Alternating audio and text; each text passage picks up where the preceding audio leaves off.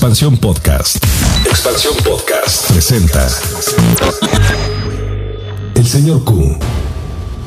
Él encuentra la solución a los problemas que rodean la vida profesional. Si él no tiene la respuesta, seguramente nadie la tendrá.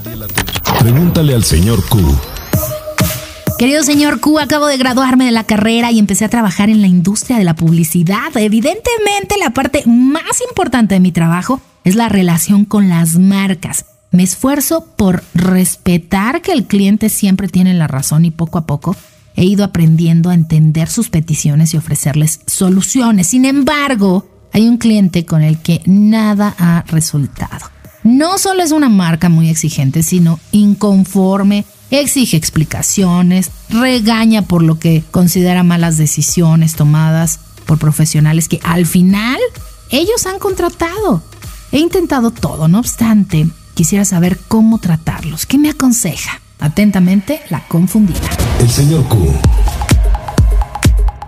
Querida confundida, existen 43 trillones de combinaciones para armar un cubo Rubik. Pero si analizas con calma el rompecabezas, con solo 20 movimientos puedes poner todas las caras en su lugar. En tu caso, puedes pasar toda la vida tratando de agradar al cliente, pero lo que necesitas es descubrir su naturaleza.